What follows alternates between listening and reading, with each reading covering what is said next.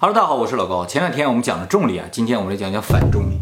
重力啊是一个时刻作用在我们身上一个非常神奇的力量，它可以扭曲空间，改变时间。所以理论上，只要控制着重力，我们就控制着时空。控制重力这件事情就叫反重力。反重力也不仅仅只对抗重力，所有控制重力的事儿都叫反重力。反重力最典型的一个代表呢，就是科幻片里边那些漂浮的房子啊、汽车啊，这都是反重力。当然，反重力不仅仅是一种技术，它对于我们人类本身就有特别重大的意义啊。我们人类历史上有几个很重要的人物，他们都能反重力，比如说大卫·科波菲尔，比如说超人，比如说耶稣。只要是神，他不反重力就不行。一个站在地上的神，我们就觉得他不是神，神都是飘在空中的。所以，对我们来说啊，反重力这事儿是进入神的领域的必要条件。因此呢，反重力是我们人类一直梦寐以求的技术和一种能力。想飘起来？对呀，你不想飘起来吗？像超人一样，它和鸟是不一样的。哎，可以悬浮。对，他想去哪就去哪，嗖嗖嗖嗖，这种感觉。你像超人，砰，消失？鸟就不能啊。而且他们头型都不乱呢。还是真的，没看超人，我我脸都垂下来了，没有。那么反重力这个技术是否真的能够实现呢？其实从理论上是可行的。我们在重力那个影片说了，在广义相对论中，认为重力啊就是一种时空的扭曲，当然这种扭曲表现为时空的收缩了。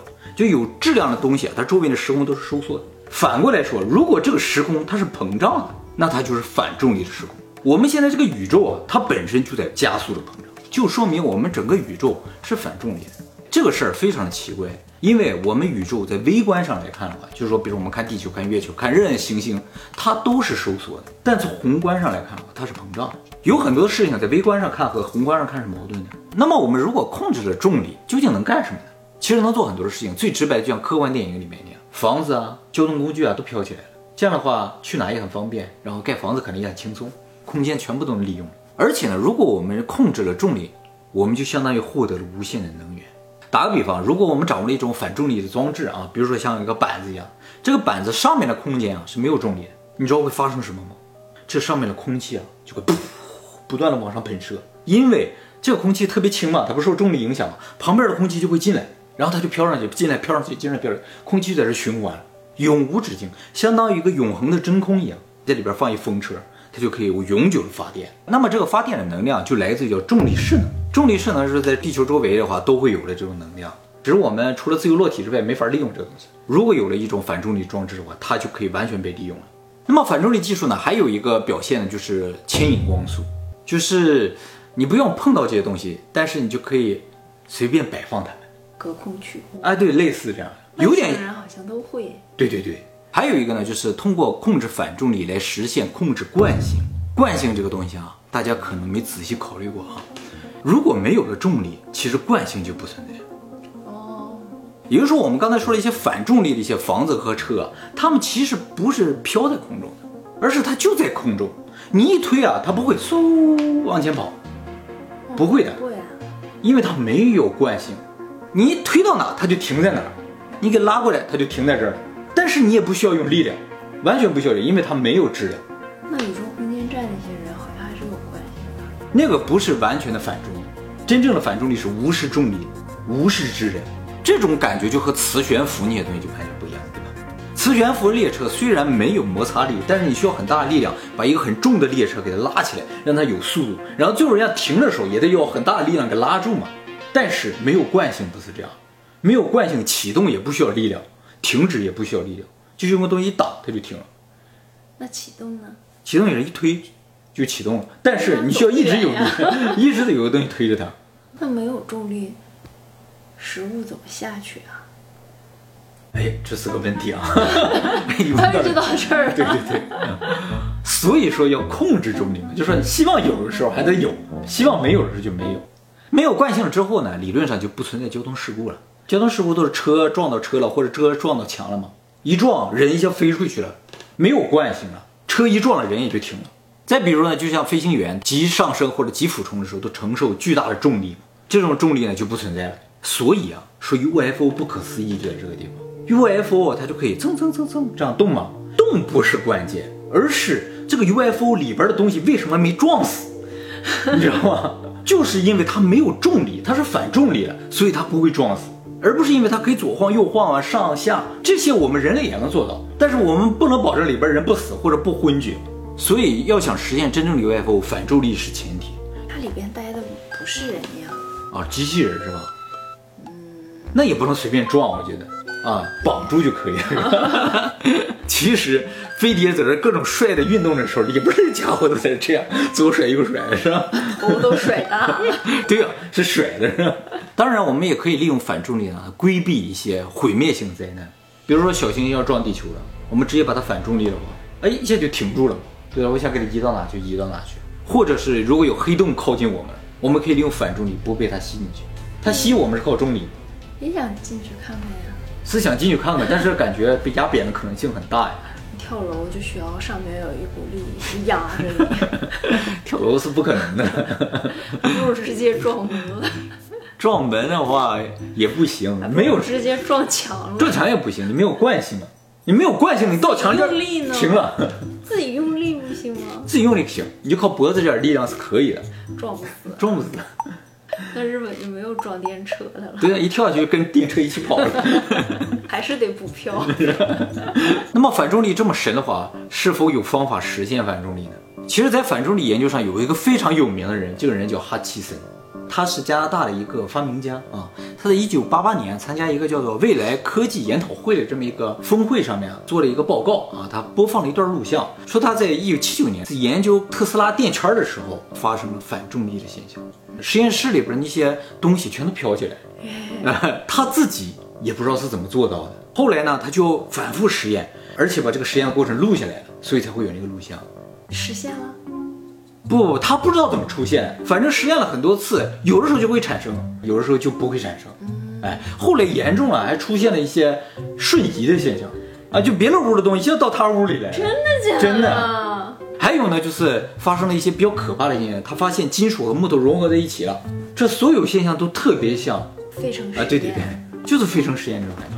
他说啊，他发现这个反重力现象最大能将他实验室一个四百公斤的变压器啊飘起来，但是他强调他完全不知道这怎么回事，就是偶然会出现啊，不敢相信。不敢相信。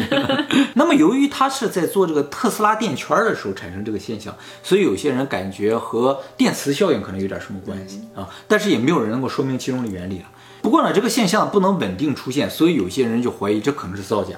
他在人前就实现不了，是吗？对他自己在实验室里都不总能实现。你想，他发现这个现象在一九七九年，他公开它是在一九八八年，就是他做了将近十年的实验，才照那么几次成功的。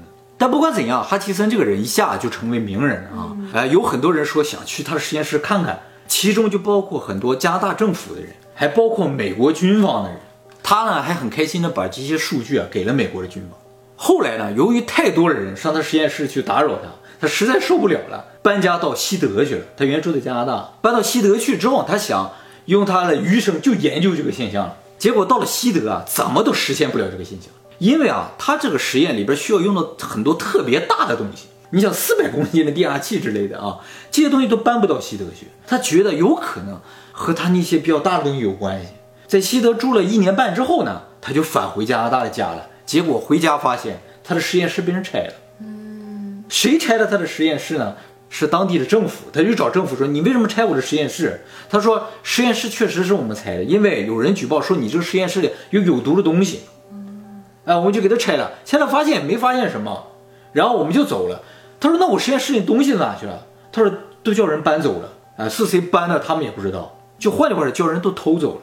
那么他这些实验器材都没有了，他想我最起码我把数据要回来吧。他找美国军方要数据，但美国军方不给。他怀疑啊，美国军方利用他这个数据是制造一些反重力的飞碟或之类的飞行器，所以不把这个数据还给他。后来他实在没有办法，就自己想办法又开始凑这些器材啊，因为他没有什么钱，所以凑了好几年才凑齐那些东西，然后又开始做实验。这个人直到今天还在做实验，他有自己个人主页，还经常更新。他是一个非常非常有毅力的人，就为了实现当年那个效果。那么他在一九九几年的时候啊，向一个网站寄送了几个就和他当年实验一样效果的影片，啊，这个东西又飞起来又又，实现了，哎，但是他承认这影片是假的。为什么啊？他说我实在无法实现了，于是就模仿做了几个，就说明一下我当时的那些情形是什么样的。我也确实用了鱼线，而且把相机翻过来拍。他说就是这个样子的，像魔术解密一样。对对对。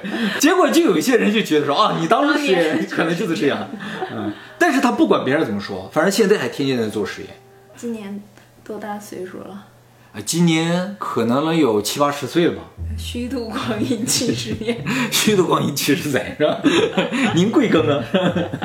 反正他这个实验到现在都有争论呢，哎，也没有办法再现。他反正坚称自己没有撒谎。那他以前的影片呢？网上能找到。那看不出来什么对？那看不出来，所以才有人相信呢，是吧？对呀，那七姐那个影片啊，真的是相当的模糊，是吧？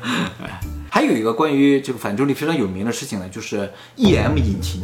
EM 引擎呢又叫做电磁引擎，也叫做无燃料引擎。大家有没有想过一个问题？就宇宙飞船它在太空中是如何飞行？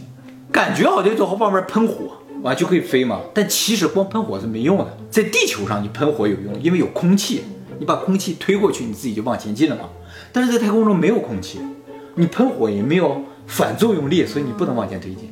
所以太空中宇航飞船怎么飞行，一直是一个特别大的难题。现在的解决方法就是在这个飞船上带一些叫推进剂的东西，往外喷这个推进剂。根据牛顿第三定律，有一个东西被你抛出去了，你就会向反方向运动。哎，就根据这个原理。高速往外喷气体啊，或者液体都可以。嗯，怎么了？把自己喷出去。对对对，也可以，其实是一个道理。尤其是放屁之类，砰一下，特别好用。可能还没有那么大的力量。嗯，不过呢，推进剂也有一个问题，就是推进剂啊，它作用用光的时候。你就无法往前运行了。那么，为了彻底解决这个问题，在两千年的时候，英国有一个航空工程师啊，这个人不是普通的发明家，真的是航空工程师，他叫罗杰·肖耶啊，就设计了一款无燃料的推进器，就是不需要推进剂的推进器。它的原理呢，就是接收太阳光，然后把这个太阳能啊转化为电磁波，往一个镜子上打，就通过推这个镜子把这个东西往前推。这个想法一发表出来，立刻就遭到了整个科学界的围攻，就相当于你右脚踩左脚往上跳一样。就是我自己给了自己一掌，然后我飞出去了。哎，是这种感觉的东西啊，就觉得是绝对没有可能，你简直连科学常识都没有的这么一个想法啊。当然，他这个想法里边是利用太阳能啊。有些人会想，哎，我用太阳能转化为动能，是不是也可以推进？其实是不行。比如说，你太阳能转化为螺旋桨这个旋转的力量，或者翅膀这个力量，你没有空气，没有液体不行。你再怎么转，你也不可能动。它不是，它就是转化成微波，噗哇，往外喷射微波往前进。但微波没有质量，你是不可能前进的。根本上，它违反了牛顿第三定律，所以大家都觉得没可能。但是在二零零三年的时候，他自己做出一个模型，说我测出来了，哎，产生了推进力。他这个事儿一发表，又遭了一顿围攻啊！大家本来都把这事忘了，后来又围攻他啊。这个事儿一直到二零一六年的时候，有一个突破性的进展，就是 NASA 造了两个这个推进器，用它这个原理，哎，一模一样的，确实检测出了推进力。这个推进力很小。都多少多少毫牛啊！但是就是检测出了推进力，所以 NASA 在这个实验结果后面写了一段话：实验表明，很多我们认为很荒谬的事情正在变为现实。NASA 本身也无法说明这个东西为什么会产生推进力，但它就是检测到推进力。如果这个事儿真的行的话，那这个航海家号就可以永远飞出去，因为只要有光嘛，它就可以把它这个能量不断转化为推进力。如果这个力量，研究明白是怎么回事，把它的扩大了，那我们发射火箭都不需要推进力，就光照就行，拿光一照，火箭呼就飞走了。所以真的就有一些我们现在觉得很荒谬的东西，就像那个哈奇森效应一样，在有些人看来就是很荒谬的事情，很有可能就是现实，只是我们不理解它的原理，也没有办法再现。那你说他不被人相信，不被人理解，得多难受的一辈子？对呀，他自己见到过，你知道，他就自己见到过，所以他就很想告诉别人。说真的有，哎，就像有些人见到鬼嘛，他会说真的有；有些人见到外星人也讲，真的有哎。但这至少是普遍现象，很多人见到过。是吗？很多人见到过，就像你见到过那个黑影子，嗯，你就相信那一定是真的，对不对？我就觉得应该别人也见过，但我没见过，我就很难相信。但是你有过鬼压床，对我有过鬼压，没有过。就那次鬼压床，彻底改变了，就我原来不信的，就改变了我很多的认知。你超兴奋的，对啊，我都吓死了，你知道吗？进来一个人呢，给我打电话，吓死了啊！进来一个人。啊，屋子里进来一个人，我鬼压床，没睁眼，我听到有个人进到咱们家里，走到我床边上，哎，不跟我那个一样吗？你是有一个影子进来吗？就是有个人进来，走到我床边呀，然后呢？然后我喊我妈呀，我说有人。你看到他了吗？我看到他了。我又没看到，那你怎么知道有个人？这是脚步声走过来了，啊，那多吓人、啊！超恐！怖的。我以为鬼压床只是动不了，我就是动不了，但是当时觉得这肯定不是真的。我当时觉得这是真，那你干嘛不睁眼？那就是可能也睁不开，你为什么确定你没有睁眼？因为我没看他长什么样子，我只听到声音。我也看不到他长得什么样子，你睁着也看不到他长什么样子，脸看不到，只有发型和衣服，还有轮那，你那个才恐怖好吧？是挺恐怖的，但是长得不吓人。我没有听到他脚步声，啊都不说话的，啊！我是听到脚步声的。怎么能听到脚步声？太超可怕了，那才是像真的。对呀所以我不是很害怕，但是我是在这个过程中有跟我妈说话的。你妈证明吗？哦，我妈有证明，她马上就是开灯，然后出到门口看。double 鬼压床。关于这个话题，以后我们专门做影片给大家讲解啊。那么除了上面这些还没有完全确定的技术之外，其实我们现在已经掌握了一些模拟的反重力技术，比如说磁悬浮、超声波悬浮，这些都是已经能够让物体悬浮起来的技术了啊。尤其是磁悬浮列车，现在都已经开始运营了嘛。但这种悬浮只是对抗住了重力，它没有消除重力，所以惯性还是依然存在的啊，不算是完全控制了重力，哎，只是看上去像是反重力。真的反重力之后就不会胃下垂了。对，你的饭也吃不下去了。那么反重力呢，还有一个思路啊，就是我们目前已知所有的力，如果想要远程施加的话，都需要有媒介。就比如说我这样，我就打不到你嘛，因为中间没有媒介。但我拿个棍子，拿这个东西就打到你了嘛，这就是媒介嘛。哎，电磁力也是一样，电磁力其实有媒介，才能够传导出去。重力也同样有媒介，所以地球才能拉住三十八万公里之外的月球。它之间没有绳，没有空气，什么都没有，它拉住它，一定有媒介。这个媒介啊，目前认为叫引力子。这个东西呢，目前只在理论上存在，还没有发现，一定有，不然的话怎么拉住这个月球的嘛？所以，只要能够屏蔽住引力子，隔绝引力子，挡住引力子的话，我们就能够实现这种反重力。不过这个设想里边有一个非常困难的地方，就是究竟什么东西能挡住引力子？我们知道重力啊，它是能够穿透任何东西，光啊不是能穿透任何东西的，拿个板儿就挡。但重力完全穿透所有东西。我在屋里，在屋外受的重力是一样的，什么东西都挡不住它。而且我们在重力影片也还说了，重力甚至是可以穿透维度的。如果它连维度都能穿透的话，我觉得理论上就不存在某一种物质能够挡住它。那么关于引力为什么可能穿透维度这个话题呢？以后我们会在维度或者是超弦理论的影片里专门为大家讲解的啊。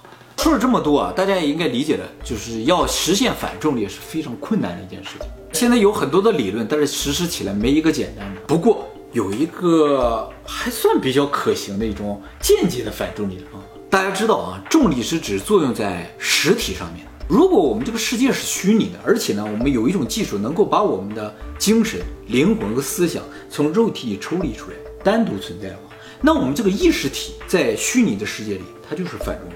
这这不更难吗？啊，这有可能也是很难的。当然啊，就算是我们能够抽离出去呢，会有一个比较大的麻烦，就是 AI。我们的意识想从身体里抽出来很难，但是 AI 啊很容易，它简直就已经抽离出来的东西，对吧？而且我们抽离出来之后呢，要存储在一个虚拟世界里嘛，那就是 AI 的地盘儿。我们到那个世界里是肯定干不过 AI 的，因为我们丢掉了拔插销这个功能。我们死定了。所以，相对于我们来说，AI 更容易成神的。我觉得以后人类和 AI 的一场大战是难免哎呀，你这个说法就很深奥了，有可能啊，那肯定很羡慕的。也是啊。他宁愿承受重力，他也愿成为人，是吧？